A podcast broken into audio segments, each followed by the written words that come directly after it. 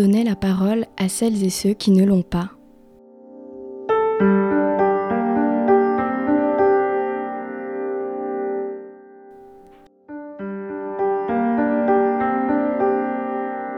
Aujourd'hui, les plateaux télé, radio regorgent de politiques, de polémistes, invités à venir débattre d'un sujet qui ne les concerne pas.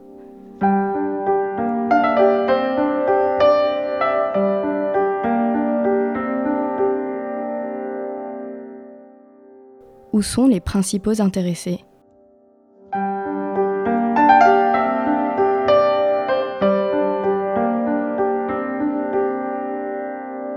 Il et elle sont au cœur du débat public et politique et pourtant, ignorés des médias, ils restent dans l'ombre.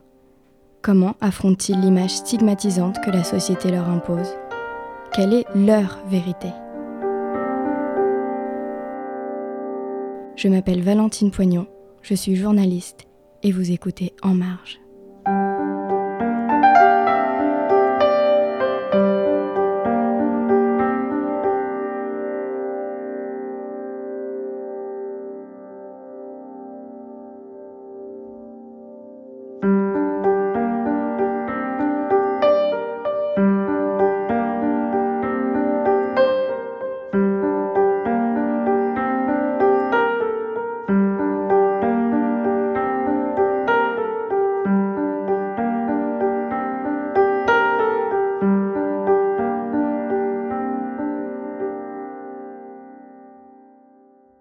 Écoutez Fréquence Paris Pluriel, je suis ravie de vous retrouver pour un nouvel épisode d'En Marge. Nos premiers épisodes étaient consacrés au, au, thème du travail du sexe que vous pouvez retrouver en replay sur Apple et Spotify. Nous passons maintenant à une nouvelle thématique qui sont les addictions. Comment naît une addiction? Comment vit-on avec elle? Et comment affronte-t-on le regard de l'autre, souvent teinté d'idées reçues et de jugements? Je suis avec Mathieu en studio. Bonjour Mathieu. Bonjour. Je suis ravie de, de te retrouver parce qu'on s'est, on s'est déjà rencontrés euh, pour une autre émission de FPP qui était Vivre avec le VIH. Et là, tu viens témoigner pour En Marge sur un thème qui a malheureusement défrayé la chronique en février dernier, qui est le chemsex. Exactement. Alors pour euh, ceux qui ne le savent peut-être pas, le chemsex c'est la contraction de deux termes anglais qui est chemical et sex et qui est en fait euh, l'utilisation de drogue en contexte ou à visée sexuelle. Donc on est un peu sur quelque part deux addictions si je me trompe pas. Et hum, toi, tu es tombé dedans il y a quelques années, si l'expression est bonne de dire tomber dedans. Euh, Est-ce que tu peux nous, nous, raconter un petit peu peut-être ta, ta, rencontre déjà avec euh, les drogues, si ça a commencé par ça? Alors non, ça n'a pas commencé par ça. Oui, dis-moi. euh, les drogues, je les ai découvertes euh, quand j'étais encore ado. Euh, j'ai commencé en fait du coup avec tout ce qui était cannabis, euh, voilà, marijuana. je fumais des joints avec des potes. Et puis un peu plus tard, je dirais vers l'âge de mes 20 ans, je suis sorti en, soirée. Et du coup, on m'a proposé des drogues dans un cadre festif. Donc j'ai découvert les, les, drogues, donc du coup, de ce point de vue-là. Euh, ça a duré quelques années, parce que bon, considéré un peu comme clubbeur.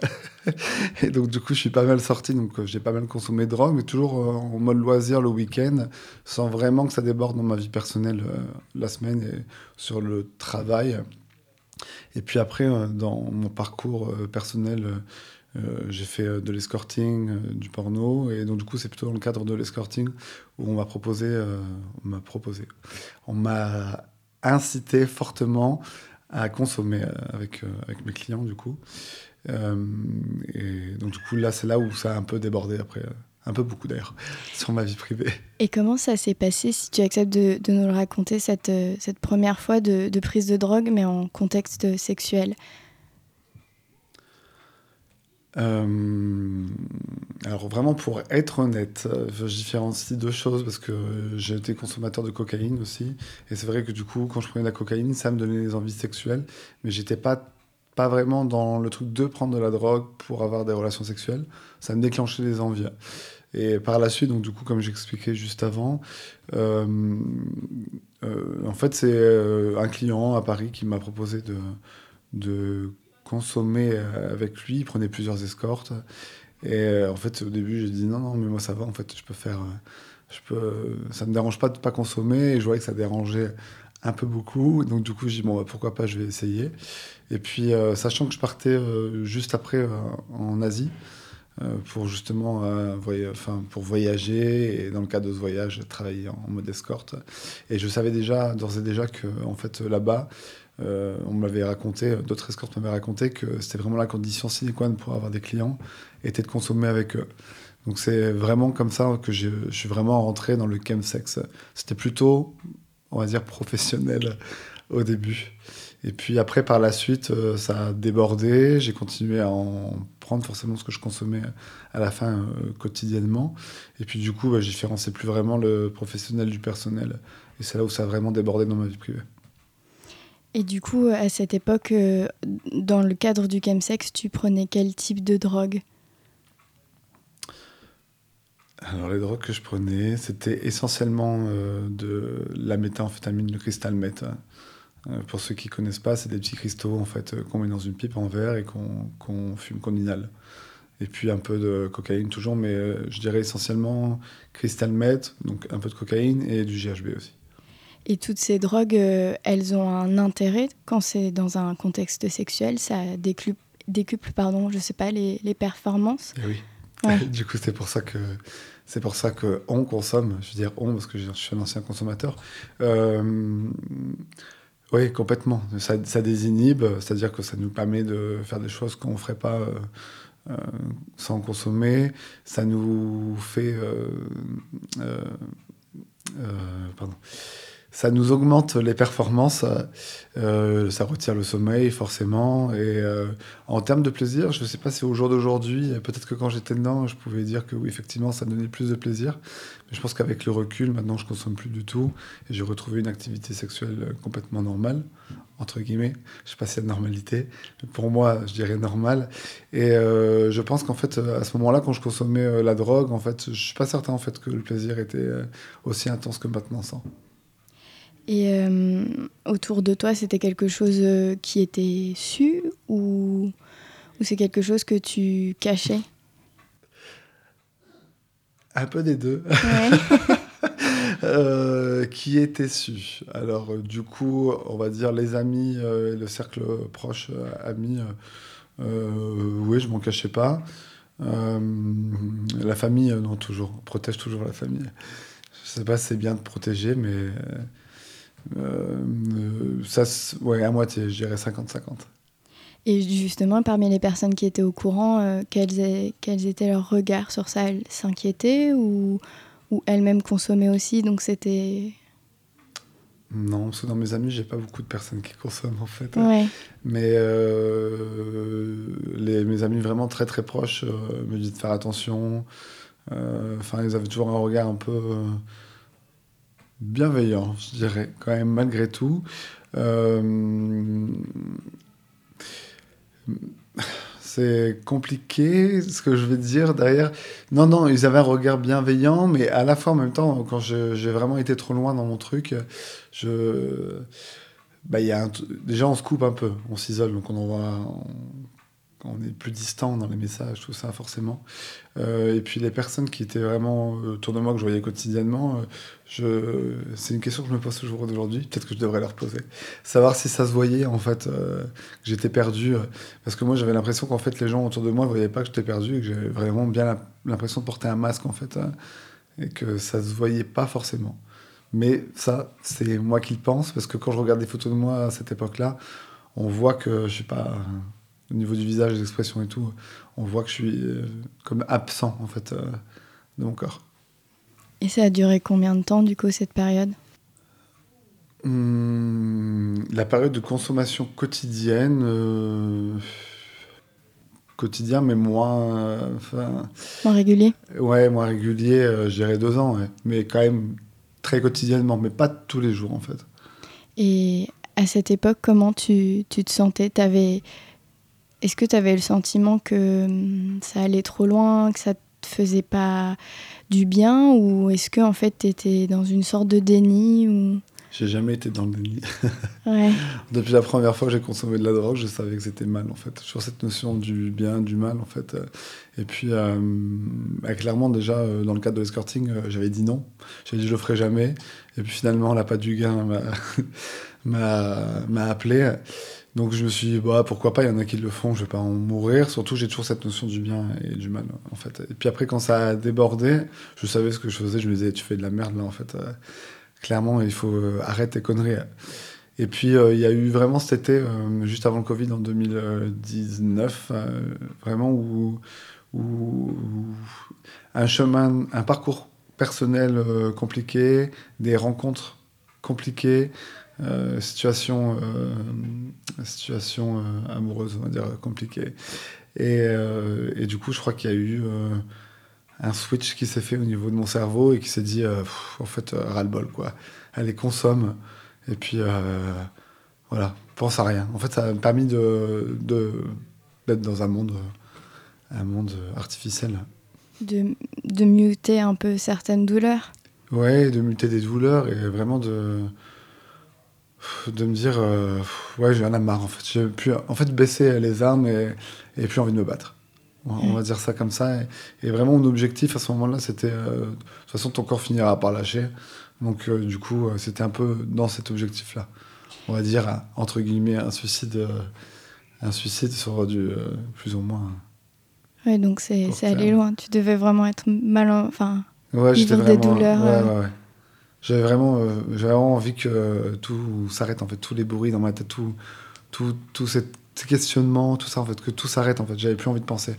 Et du coup, c'est vrai que, bah, du coup, euh, de se euh, c'était euh, parfait pour moi, parce que du coup, j'étais dans un monde complètement illusoire, en fait, artificiel, superficiel. Et j'imagine que les personnes avec qui tu consommais devaient aussi avoir des, des souffrances. Enfin, Est-ce que vous vous entraîniez tous je m'entraînais moi tout seul. Hein. je m'entraînais moi tout seul, mais oui, c'est sûr que j'ai vu beaucoup de, on va dire, de misère humaine quand même. que ce soit au niveau des clients, que ce soit au niveau d'autres consommateurs, j'ai vu beaucoup de détresse euh, hmm. autour de moi et que je vois toujours au jour d'aujourd'hui. J'ai arrêté hmm. et je vois quand même pas mal de personnes qui viennent me parler suite à tout justement les témoignages que je fais. Euh, et je vois toujours beaucoup de détresse en fait et beaucoup de solitude. Et euh, à cette époque, ça, ça pouvait aller jusqu'à quel point en termes euh, que ce soit de drogue ou de, de sexualité? En termes de drogue, c'était euh, pas réussir. Des fois, j'ai été jusqu'à quasiment pas dormir pendant une semaine.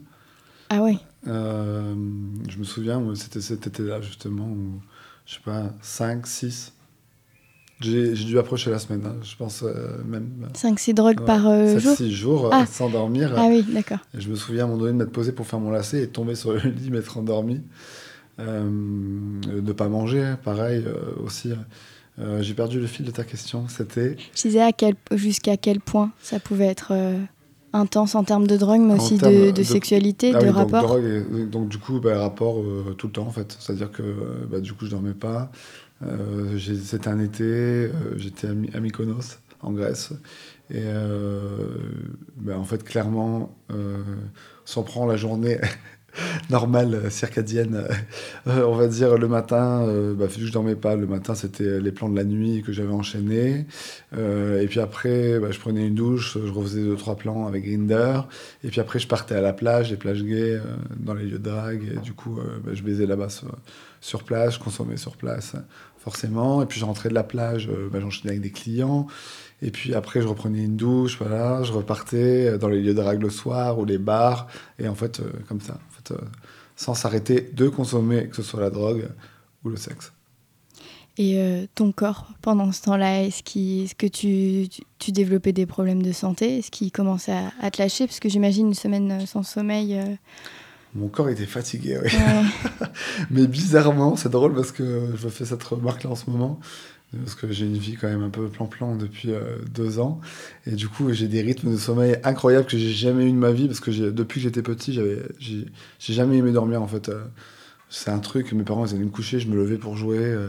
Enfin, c'est un truc vraiment pour moi dormir, c'était synonyme de perte de temps, ou je sais pas, il y avait un truc avec le sommeil.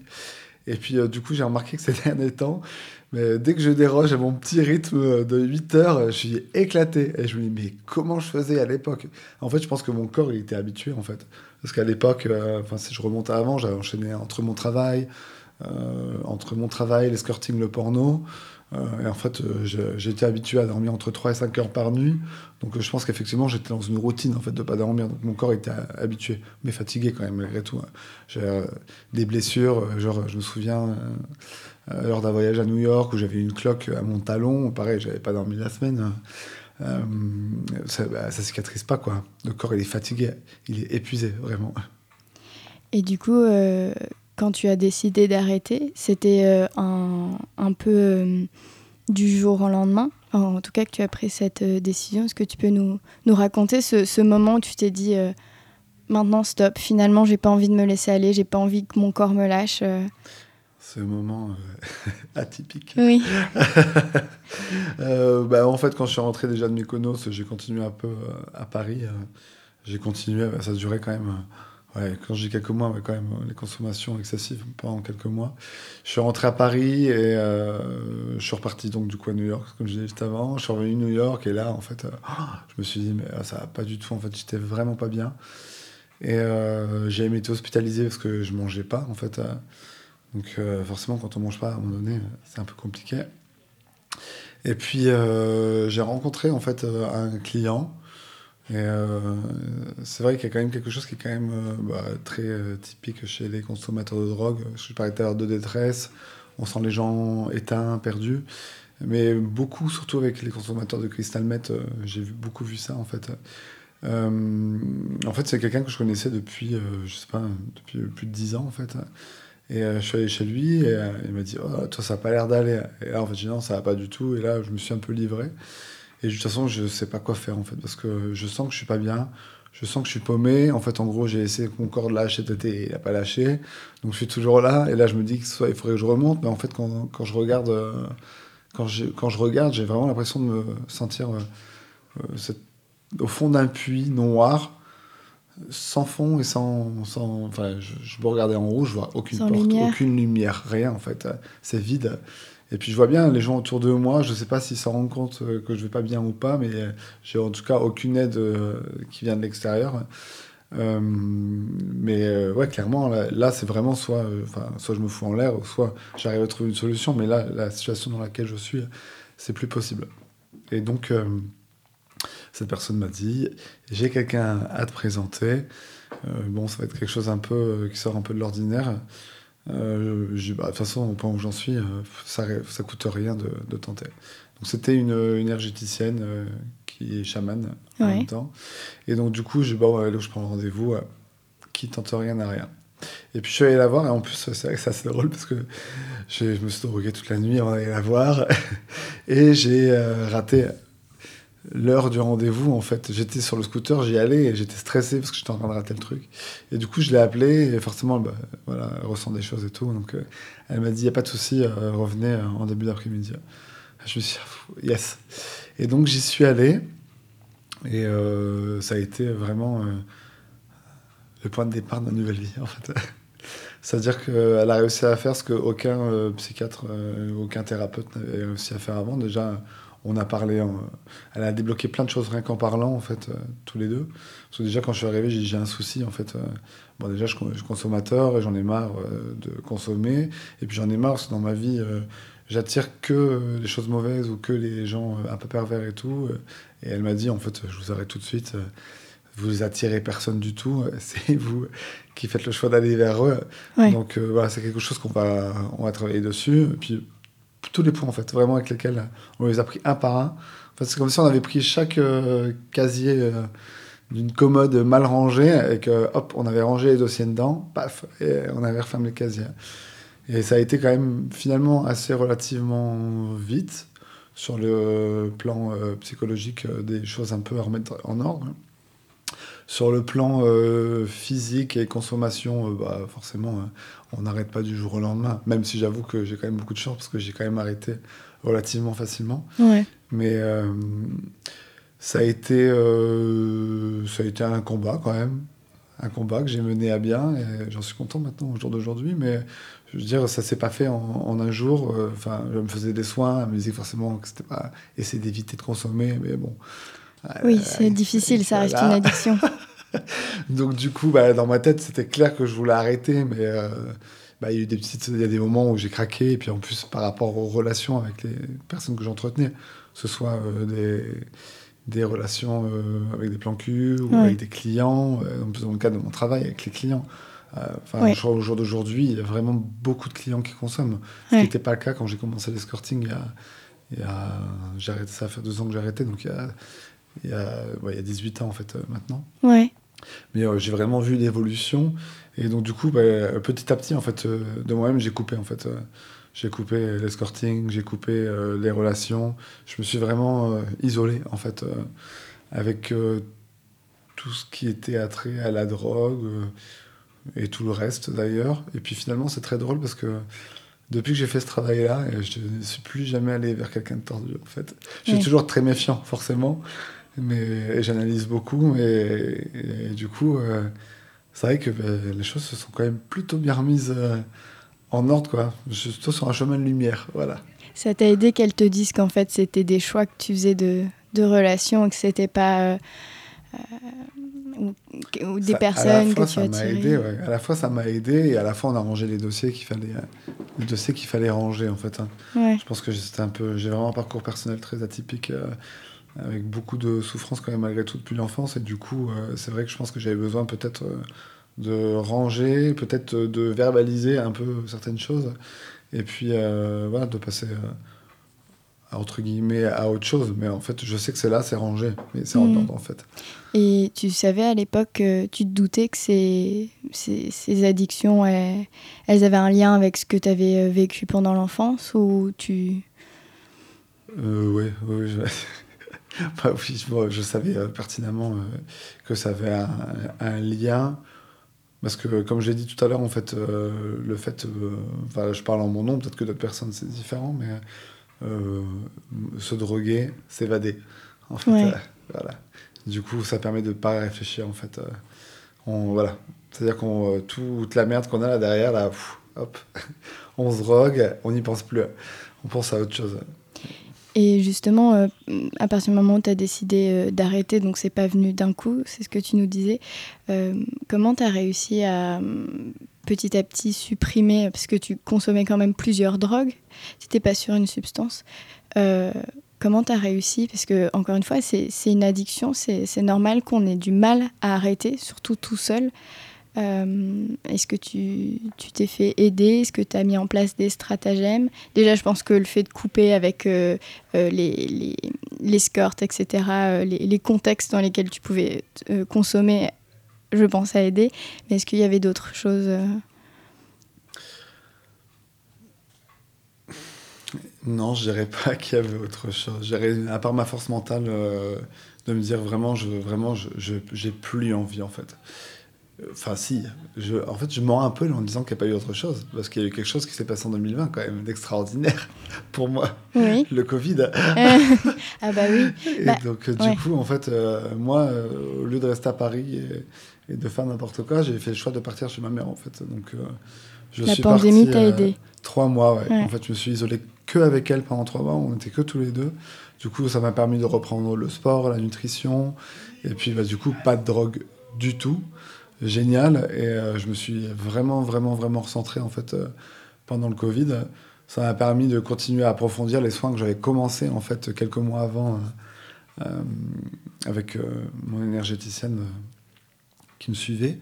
donc ça a été génial. Je me suis vraiment recentré. C'était, c'était vraiment fou le bien que ça m'a fait en fait. Et donc du coup j'ai vraiment fait ce travail sur moi. Bon forcément, je suis sorti du Covid. J'ai pas j'ai craqué quand même euh, enfin voilà c'est pour ça que j'avais des rechutes en fait euh, et c'est normal je pense ça fait partie du parcours aussi les rechutes mais euh, j'ai eu une rechute ouais en sortant du covid et, en fait là j'ai dit ah non c'est pas possible en fait. Je peux pas refaire et sacrifier tout ce travail que j'ai fait. Bon, il n'y en a pas eu qu'une il y en a eu deux ou trois jusqu'au mois de décembre en fait de 2020 et, et en fait au mois de décembre là clairement j'ai dit stop en fait en fait, j'ai vu dans quoi. J'ai vu que j'avais fait avant, dans l'état dans, lequel je me sentais et que j'ai adoré, j'avais adoré ça. J'ai vu dans quel état dans lequel j'étais en consommant. Et là, j'ai dit, en fait, non, non, stop, en fait. Euh, là, vraiment, j'ai plus envie. J'ai envie de passer à autre chose. J'ai envie, en fait, que ma vie, elle soit comme ça, en fait, euh, comme cette période pendant le Covid. J'ai envie d'être très, euh, très recentré. J'ai envie d'être, voilà, d'être, d'être alerte, en fait. Moi, je crois beaucoup au signe de l'hiver, tout ça. Et du coup, quand on est euh, énergétiquement, euh, entre guillemets, sain, en fait, euh, on est connecté à pas mal de choses et on s'aperçoit de pas mal de choses. Et moi, j'avais envie d'être plutôt dans cet état-là que dans l'état d'être dans un monde utopique, superficiel. et puis, avec le temps qui passe quand même ultra rapidement, sans construire, en fait, sans rien construire, en fait. Donc, j'ai décidé de vraiment de reprendre ma vie en main et de reconstruire quelque chose de nouveau, en fait, et de repartir sur des nouvelles bases. Et justement, ces nouvelles bases, euh, donc tu as quitté l'escort, forcément, fallait trouver, je pense, un, nouveau travail. Raconte-nous un peu cet euh, après. Cet après, bah, c'est drôle parce que du coup, juste avant le Covid, quand j'ai commencé euh, mes, mes, mes, soins, en fait, j'avais fait un bilan de compétences. Et du coup, ça m'avait donné un métier que j'aurais adoré faire, mais je pense en étant un peu plus jeune. Et du coup, je m'étais un peu lancé dedans juste avant. j'avais pris C'était quoi? C'était Stewart. D'accord. Et du coup, moi qui adorais voyager, parce que vraiment j'ai voyagé un peu partout dans le monde, euh, pour l'escorting notamment, euh, pour, pour euh, des voyages personnels. du coup, ça m'avait dit Stewart. Et en fait, le Covid est arrivé. Et bah, vu que je crois dans les signes de l'univers, je me suis dit Ok, là, franchement, si t'as pas compris le signe, tu comprendras jamais. Donc, ok, j'ai abandonné l'idée. Et puis, je me suis recentré donc, pendant le Covid. J'ai fait pas mal de trucs énergétiques, de la méditation, tout ça. J'étais en recherche euh, de savoir ce que j'allais faire. Et puis pendant l'été 2020, euh, justement, en fait, j'ai rencontré une amie qui était sophrologue. Et je me suis dit, ah bah tiens, c'était pas ça en fait que tu devais faire. Et en plus, vraiment, tout s'est aligné en fait. Euh. Et donc, du coup, j'ai entrepris une formation il y a bah, janvier 2021. Ça fait deux ans et demi maintenant, de sophrologue. Donc, je suis déjà sophrologue depuis un an. Donc là, je continue pour me spécifier, spécifier Spécialiser Spécialiser, pardon. Pour me spécialiser. Euh, spécialiser en tant que sophrologue caïcédien, parce qu'il y a plusieurs sortes de sophrologie. Le fondateur de la sophrologie était caïcédien, donc voilà. Donc pour avoir quelque chose qui équivaut à un master, en fait, euh, de sophrologue. Et puis euh, là, dernièrement, je me suis inscrit au mois de, de, pour le mois de juillet, là, sur une formation d'hypnose, pour être hypnothérapeute. Trop bien, donc un peu dans l'idée d'aider les gens. Pas forcément dans, le cadre d'une addiction, mais complètement d'aider les, gens. Parce que c'est pour ça que du coup, je milite énormément, que ce soit sur des sujets euh, comme le VIH, euh, pour lesquels j'étais déjà venu ici, pour euh, tout ce qui est consommation de drogue, et aussi par rapport à tout ce qui est problème à, à la communauté LGBT je me dis qu'en fait, euh, voilà, j'ai, enfin, je suis un petit peu connu avec euh, ma carrière de porno et je me suis dit en fait, ok, le porno c'était cool, j'ai un peu fait le tour du truc. Est-ce que du coup, tu peux pas te servir justement ta notoriété pour faire quelque chose en, fait avec ça? Donc du coup, euh, je milite pas mal bah, sur tous ces sujets-là et j'ai aussi entrepris une formation de relations d'aide justement pour compléter à ces deux formations de sophrologie et d'hypnose. Donc mon but, c'est vraiment d'ouvrir mon cabinet et de prendre en charge autant que possible des patients de la communauté LGBT sur les sujets que je viens de citer. Et forcément, tout autre type de patients, même tout ce qui est euh, addiction, tabac ou des choses comme ça. Enfin voilà. En tout cas, c'est dans la relation d'aide euh, que j'ai envie de, vrai. Et puis tu peux même faire un lien entre la naturopathie et du coup les associations, parce que quand tu dis que tu milites, tu as notamment fait des, témoignages avec Aide, avec... Euh, Exactement, oui. Je travaille avec pas mal d'associations, enfin surtout notamment AIDS. Et donc, euh, du coup, il y a une partie de moi qui aimerait aussi militer dans une association. Au jour d'aujourd'hui, je ne sais pas encore laquelle euh, intégrer, comment, que faire. Je pense que ce sera quand même malgré tout sur la prise en charge d'addiction. Euh, j'en ai notamment parlé avec Fred Bladou de AIDS Euh, qui me parlait euh, du centre euh, qui à Beaumarchais, là, le, je me souviens plus le nom, le spot. Voilà. On sent en tout cas quand tu racontes ton histoire, tu, tu rigoles beaucoup, tu as le sourire. on sent qu'il y a eu vraiment un, un process, une, une thérapie ah sur toi-même qui est passée par là. On, on sent que c'est plus du tout douloureux. Tu es, passé à autre chose et maintenant tu en fais quelque chose de bien. Je suis passé à autre chose. Et en fait, le jour où je suis passé à autre chose, euh, parce que euh, là, je vais revenir un peu sur tout ce qui est euh, chemsex et tout. C'est vrai que c'était dur parce que, bah, au-delà le fait de la consommation de la drogue, je me souviens euh, que j'avais au début, quand j'ai arrêté, j'avais toujours cette pulsion, comme des pulsions sexuelles en fait, mais qui était moitié-moitié en fait. C'est-à-dire que, en fait, euh, je me souviens euh, notamment euh, des fois où j'étais en cours euh, à l'école de Sophro, ce qui est quand même incroyable parce qu'on est en train de faire quelque chose de, de fou et d'un seul coup j'ai cette espèce de pulsion au niveau du ventre, comme les papillons dans le ventre, là, comme si euh, je venais juste de consommer, soit de me faire un rail de coke ou de consommer euh, le crystal meth. Donc j'avais limite quasiment les effets, en fait, euh, avec la pulsion sexuelle qui va derrière. Et j'avais comme des bouffées, en fait, hein, vraiment, à trop vouloir en, consommer à ce moment-là, en fait. C'est un peu euphorisant et tout. Et euh, ça a duré, ça, quand même quelques mois. J'avais des rêves la nuit. C'est-à-dire que pendant la nuit, je rêvais de consommation. Je rêvais que je consommais je kiffais pendant mes rêves. Et du coup, c'était euh, un peu à la fois frustrant et en plus écœurant au réveil, on va dire.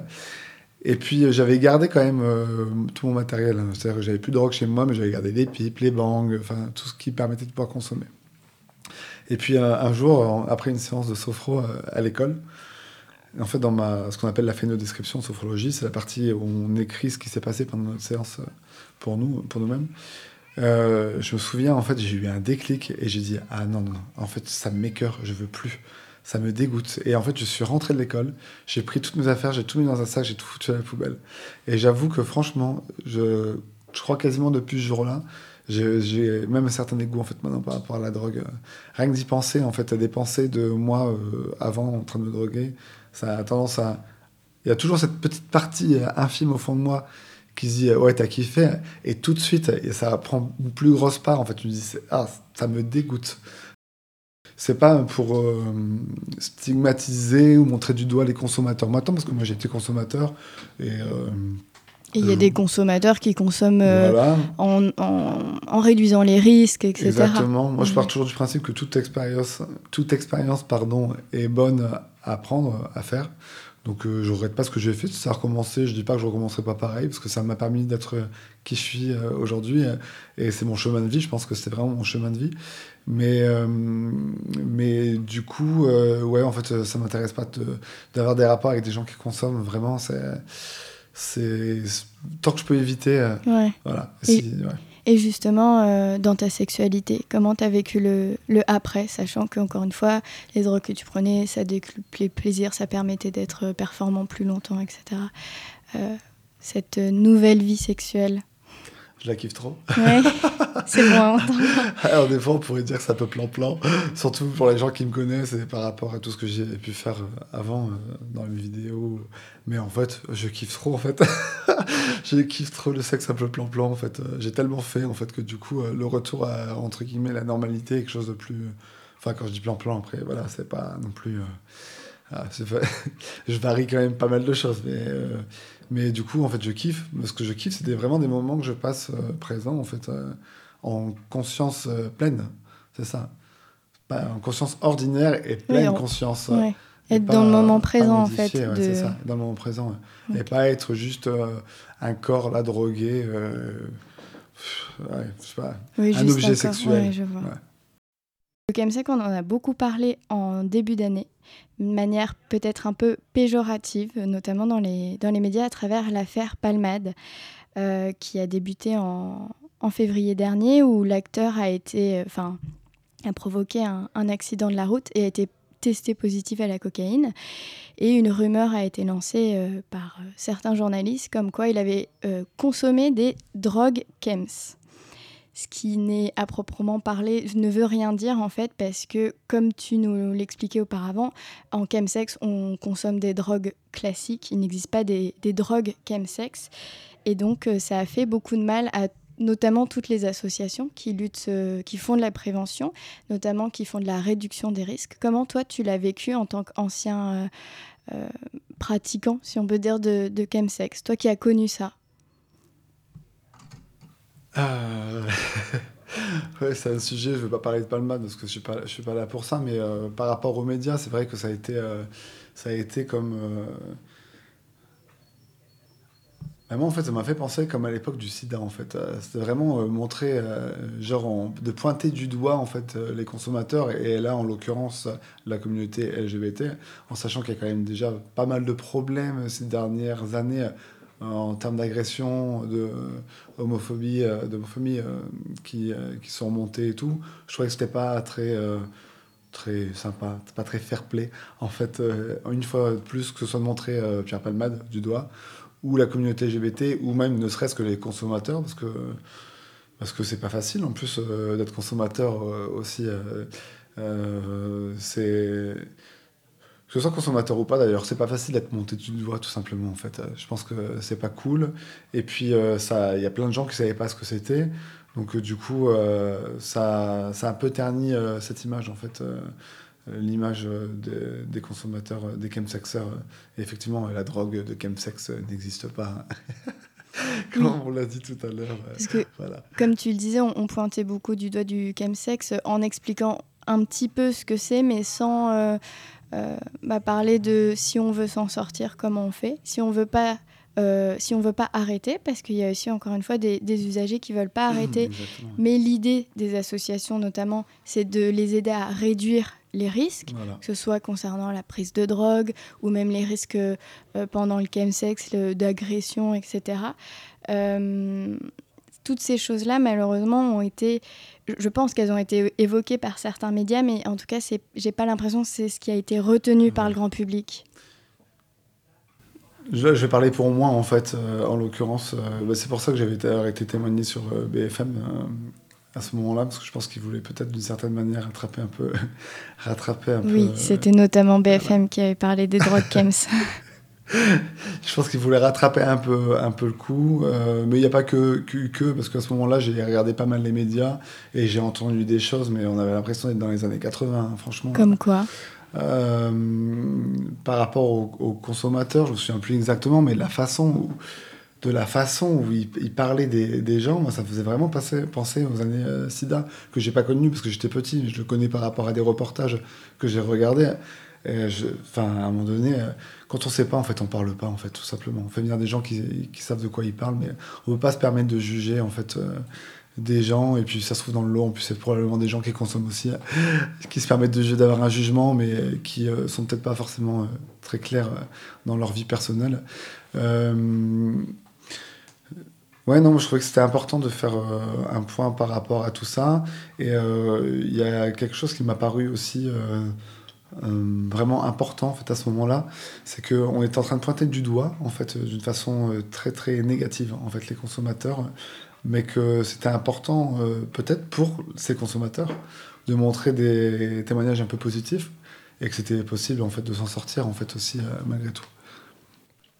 Oui, parce que même en règle générale, tout ce qui est sur la thématique des, des addictions, c'est euh, toujours pointé du doigt, c'est le discours est très stigmatisant. Alors encore une fois, c'est une addiction, c'est des processus euh, chimiques dans le corps qui font que le cerveau est accro à une substance. Et c'est pas si évident que ça de s'en sortir, sinon euh, beaucoup de gens en fait auraient arrêté. Ah oui.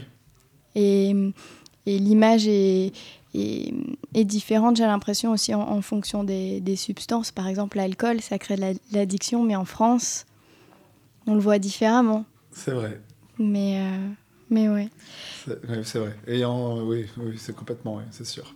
Et pourquoi, d'après toi, le, le chemsex est, est stigmatisé comme ça? Est-ce que c'est une question de parce que euh, la communauté LGBT euh, je, je, je, réponds à la question, mais c'est que mon point de vue personnel. Là, en fait, là, Évidemment. tout, ce qui est attrait à la communauté LGBT, de toute façon, ça pose toujours problème finalement.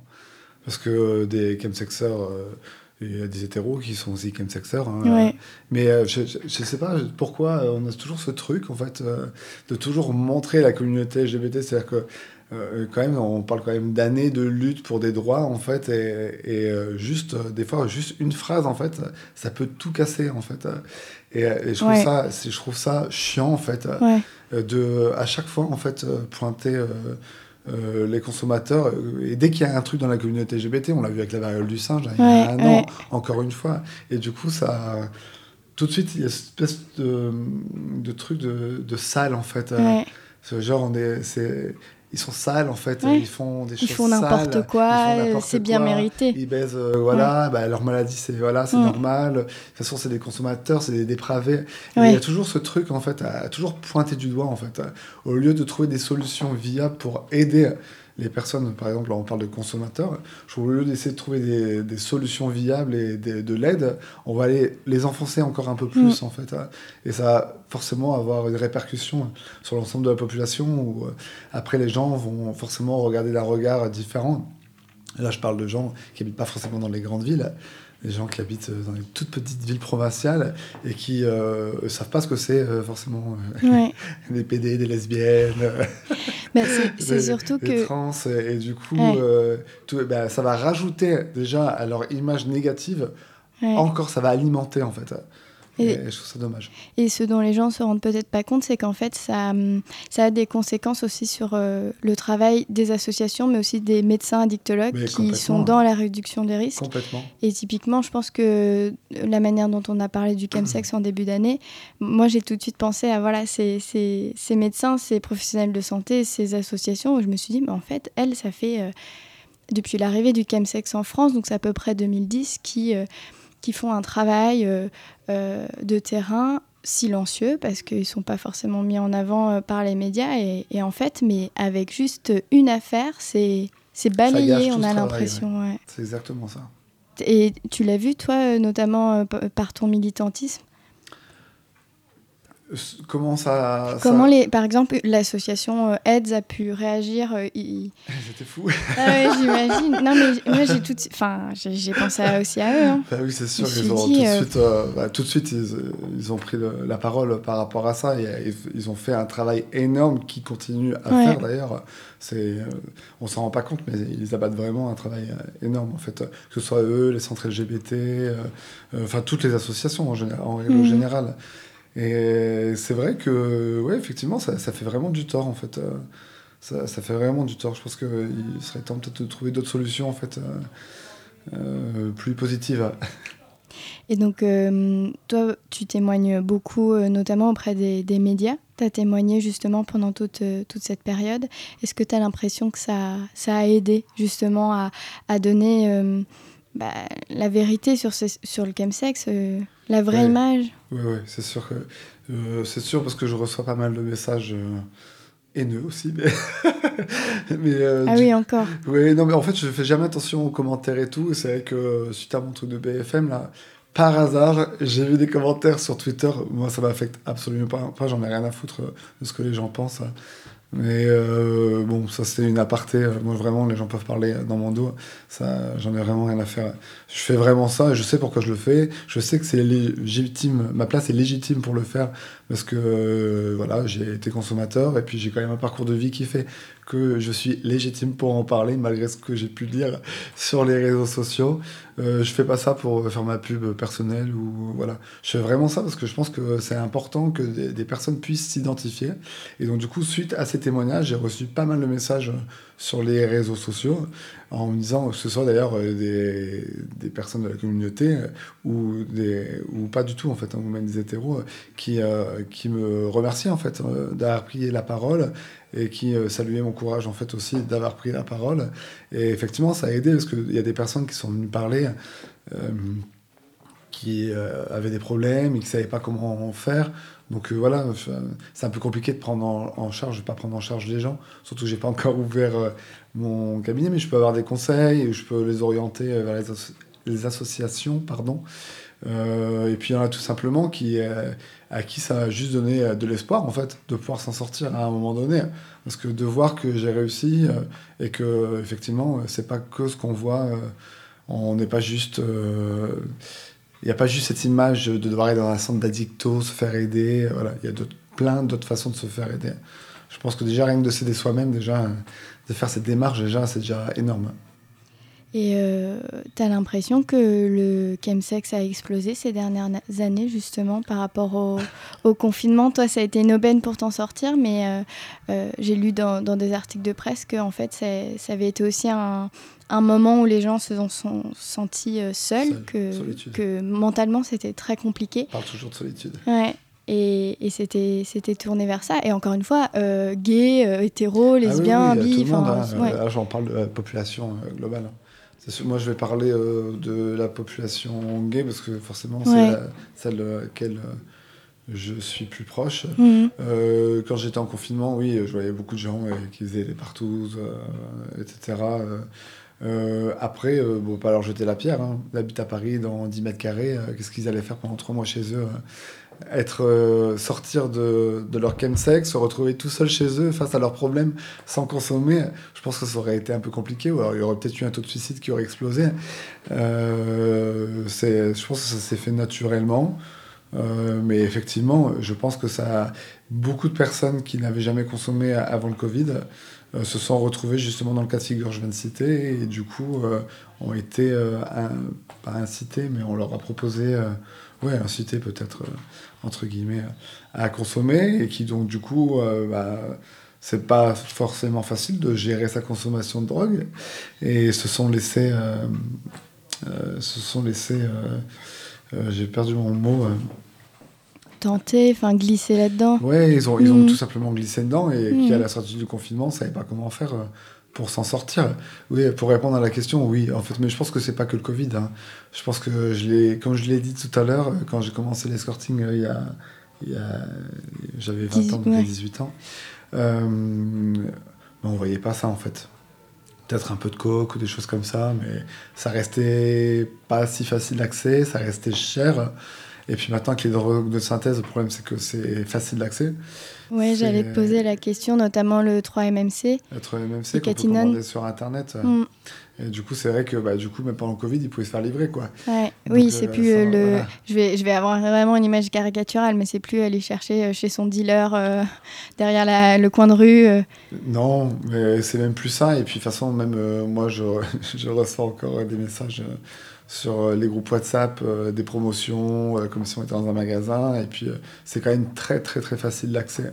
donc, oui, effectivement donc j'ai fait de l'escorting pendant 16 ans.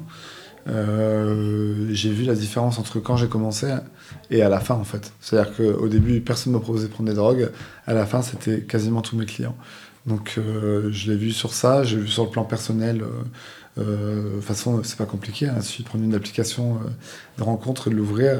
voilà, je pense qu'on s'en rend compte assez rapidement. c'est Ouais, c'est ça a vraiment pris une, part énorme en fait euh, la consommation de drogue, enfin le mélange de drogue sexe, sexe pardon. Ouais. Et du coup, euh, donc tu nous parlais de ton, de ton virage que tu avais entrepris même euh, professionnellement et, et personnellement du coup. ben, personnellement, j'ai rencontré quelqu'un avec qui je suis très bien. ça fait deux ans qu'on est ensemble. Euh, ça me va très bien. Euh, j'espère exploser euh, dans, dans, pour le côté professionnel. Je dirais c'est ce qui manque un peu au jour d'aujourd'hui, le côté professionnel. Parce que bon, faire des interviews, tout ça, c'est super sympa, mais bon, j'ai vraiment envie d'apporter. T'as envie de manger autre chose que des pâtes Entre guillemets.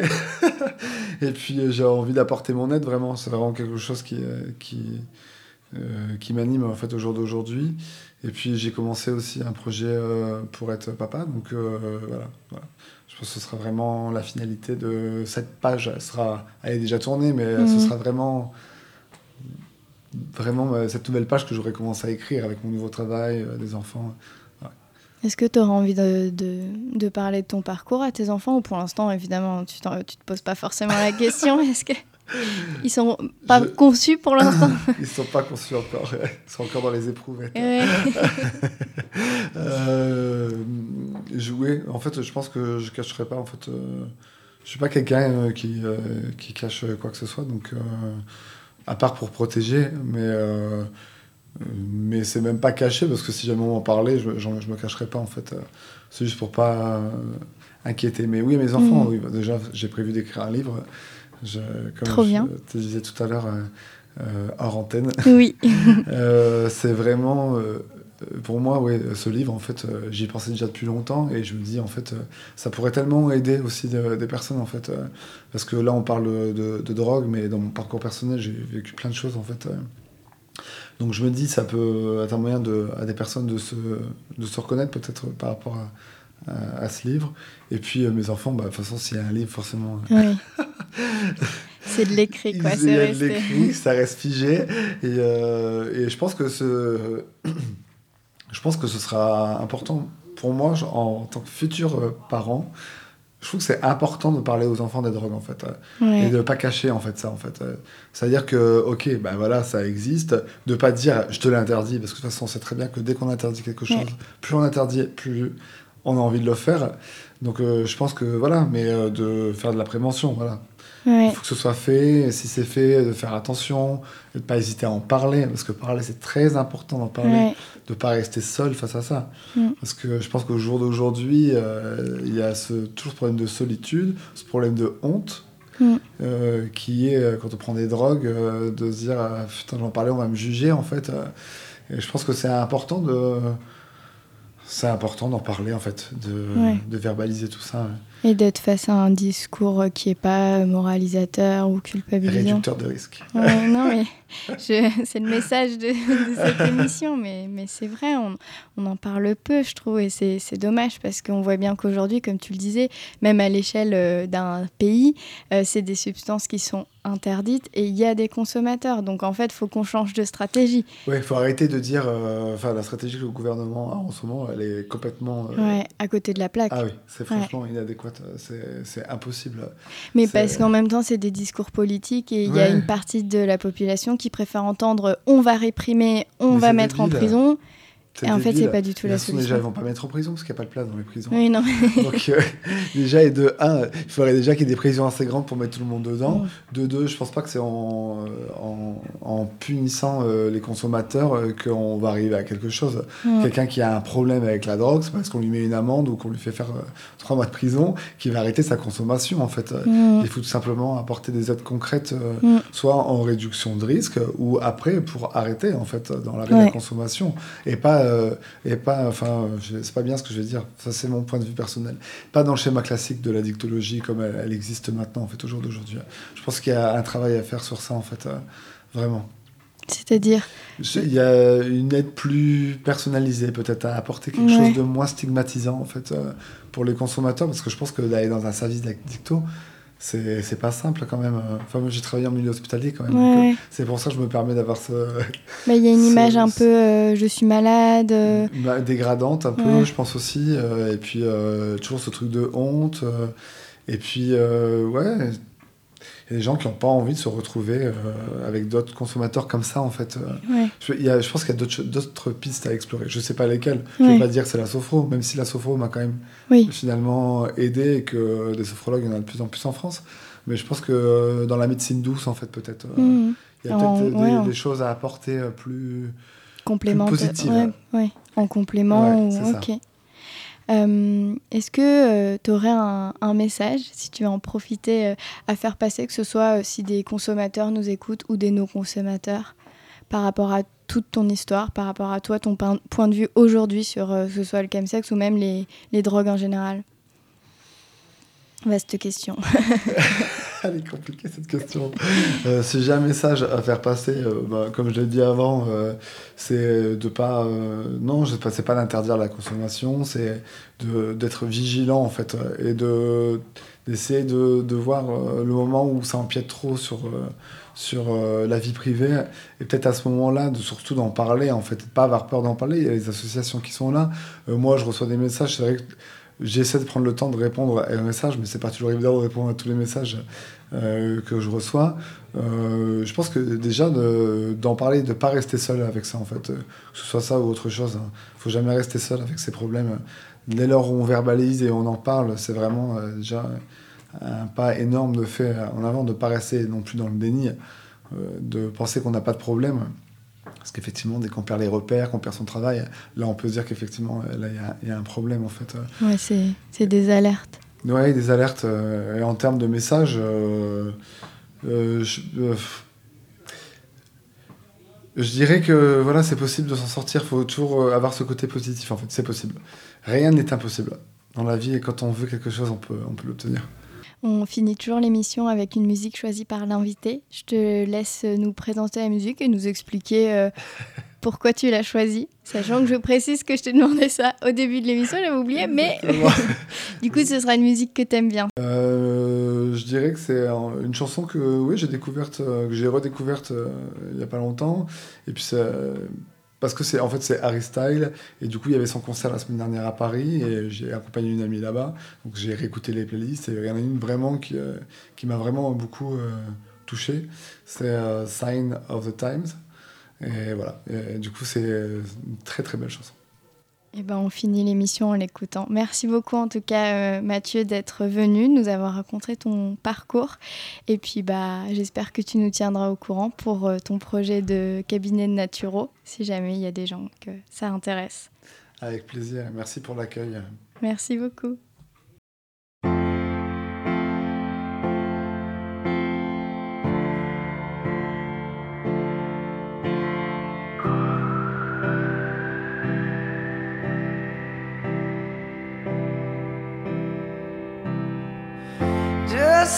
You crying, it's a sign of the times. Welcome to the final show. I hope you're wearing your best clothes. You can't bribe the door on your way to the sky. You look pretty good down here, but you ain't really good.